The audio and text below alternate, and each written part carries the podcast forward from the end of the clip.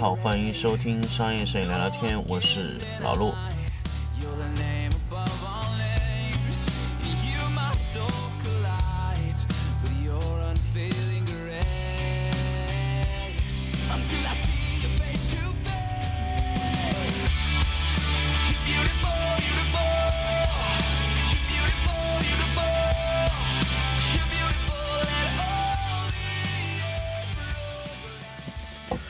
欢迎大家继续收听商业摄影聊聊天。那我们这期来跟大家聊一个，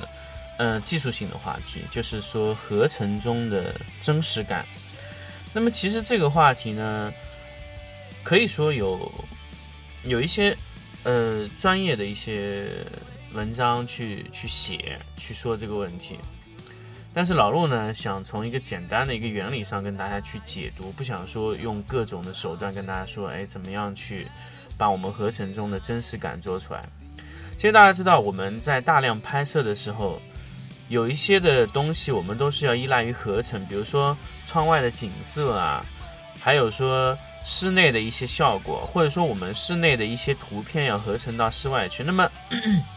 最大的合成的这个情况呢，一般出现在这个汽车这块，因为大家知道很多汽车是真的没有办法真的放在室外拍。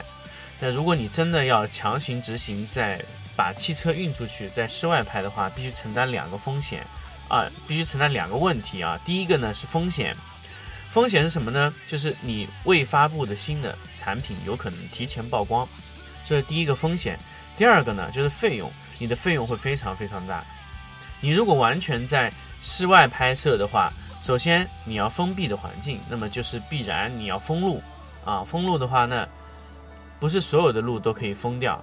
那么而且你选择的地段封路，你产生的费用会非常高。第二个，你的车需要全部运过去，运到那个位置，那么这个运输成本也非常高，而且在运输中的保密问题也成一个问题。第三个，你真的在室外拍，你要考虑到你的灯光的供电系统，还有这么多人员，还有整一个场务，包括整个团队的。呃，在那边的整个行程的生活支出啊，各种费用都在里面，所以这个费用是一个非常非常庞大的一个一个问题。那么我们通常会去做一个什么事情呢？就我们在室外，先把我们需要拍摄的呃场景啊，以这种超高像素的相机啊，把它拍摄回来。比如说，我们用。现在飞思有一点五亿的像素，一个亿的像素的相机，去把它拍摄回来以后，然后我们通过我们各个时段去拍摄不同的风，就就是这个外景的照片啊，把它带回到我们的场地里，然后确认我们的透视镜头，然后我们通过室内的合成，把我们在室内拍摄的这个汽车的图片合成到这个场景里面去，啊，甚至我们可以合成一些很多的东西。比如说我们，比如说我们选择了一个模特，那么当然这个模特如果说是能行程可以安排上的话，那么相对来说会好一点。但是如果这个模特的行程，呃，是不太容易被卡到的。那比如说明星，那他可能就不一定可以在你拍摄汽车那个时间封路的时间，他能赶到你现场。那么必然这个人存在合成，那么。那么我们在后期的去拍摄的时候，那必然存在要合成啊，不可能我们这个整个场地在等一个人或者等一个明星或者这个状态，这是不可能的。我们很少会出现这样整个场地等人的情况，一般都是人在等着场地完成，然后最后一次性拍完。所以，所以我们一定会有一个叫什么合成的一个结果。那么合成这个事情，呃，在我们这个做的环节中呢，可以是在室内合成，也可以在室外合成。我们可以选择多个方式。那么第一种，我们可以在室外的环境中合成。但如果在同环境中合成，那就显得显得非常简单。那么只需要在同一个场景，只要保证相机不更改的情况下，那么这个呃人物或者说是我要添加进去的一些。东西在同一个场景、同一套光线下，我不管怎么去拍摄，它的合最后的合成难度都是很低的。但是我们要考虑一个问题，很多时候我们面临的合成，并不能在保证在当时的环境场景下啊，不能保证在当时的这个画面下面是不可以保证，并且时间不同，我们可能得到的光线效果也是完全不同的。那么我们大量的时间要处理的是完全不同的光线条件的情况下的合成。那么这一种呢，是我们在做合成处理的时候是难度最高的一种。那甚至是我们说是我们现有一张外景的图片，但是我们不知道它的光线的方向，只是我们只能判断啊光质我们也不清楚的情况下，我们首先就要判断我们室内用什么场景去拍摄，去模拟室外。那么简单的来说呢，其实，嗯。其实，在室内的拍摄情况下，我们可以对物物体啊塑造的非常非常的立体，非常非常的真实。但是，我们如果室内要匹配到室外的场景的时候，首先我们必须要确定光线的方向，啊，甚至我们要确定光比的强弱啊，甚至我们要确定轮廓光、主光的方向都要确定，还要确定光质，还要确定它的色温。那比如说我们。打个比方，我们如果是模拟这个一个户外的一个场景啊，呃，是一个比较热烈的阳光。那么首先我拍摄的时候，那么当然大家知道我们在白底拍的时候，我们为了照顾到整一个，比如说车身的整一个的反光的体的材质，我们不会优先去考虑投影，我们优先会把光线做出来。但是我们在做这个光线的时候，我们首先要知道光源最强点。那么我们。在拍车的时候呢，基本上就要考虑到光源的最强的地方。比如说，我们呢是从左到右的光线是左上方来，是一个直射的硬光。那么我们的光线的最强的点必须在左上啊，慢慢的衰减下来。那这个是我们最后在去合成、去室内东西要合成到室外的情况下，首先要保证光源的方向的衰减的方向是要呃和你的图片要一致。第二个。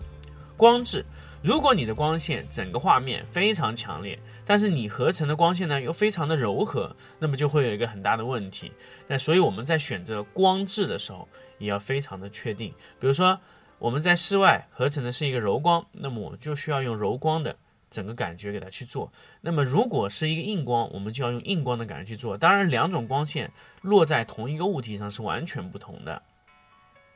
那我们来说说老罗非常。非常非常多的操作的一个范围，比如说是模拟一种呃正午非常烈日的阳光啊，那我们在去拍摄我们的家居的环境的情况下，我们一定会用一道非常强烈硬朗的呃落到我们的家居的环境中的一种光线啊，非常硬朗。但是我们这个光线落在我们的主体上，比如说沙发，比如说我们的呃。衣橱那个上面是不是要这么硬？这个不一定啊。我们可以局部的控制一些我们材质上的这个硬度啊，因为我们呃人眼是有时候这一点是可以被欺骗，就是说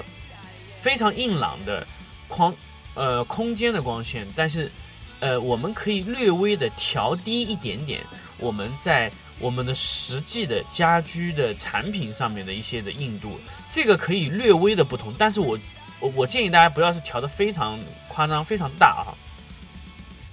就比如说你的，呃，阳光打到那个你的柜体上，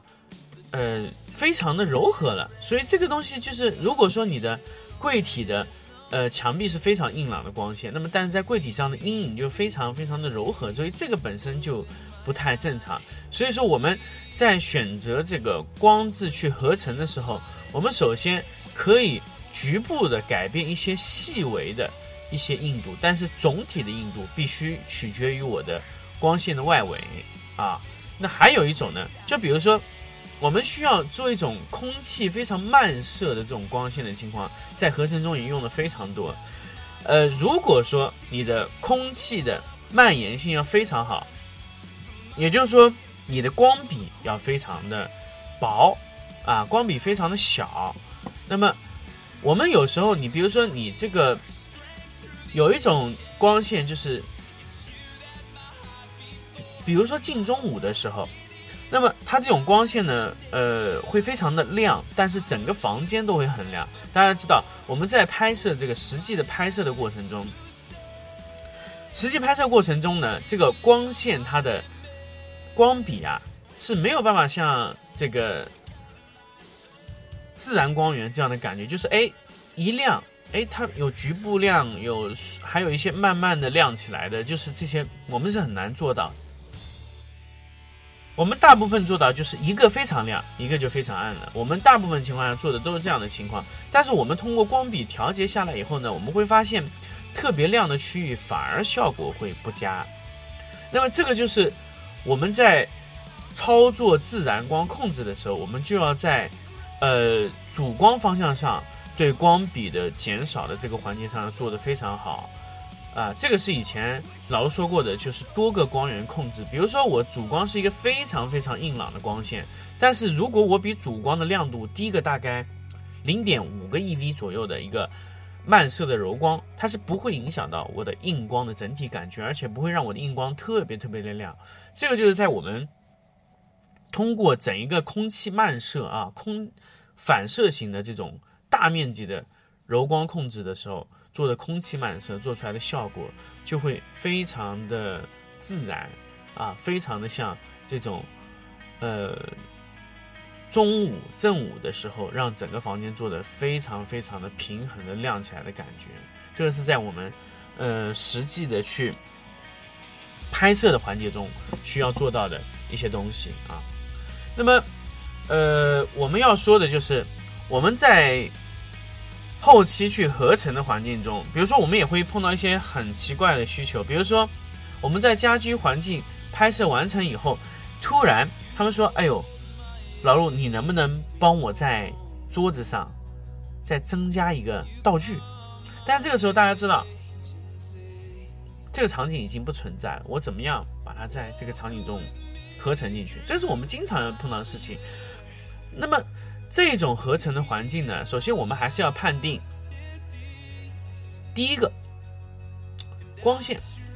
啊，光线是我刚才在之前跟大家都分享的非常多。但是第二个，我告诉他大家说，其实我们不光是光线的方向要一致，光质要一致，还有一点非常重要，就是你的镜头的焦距和距离一定要和原图几乎一样。如果不是一样，你合成出来的东西会造成什么呢？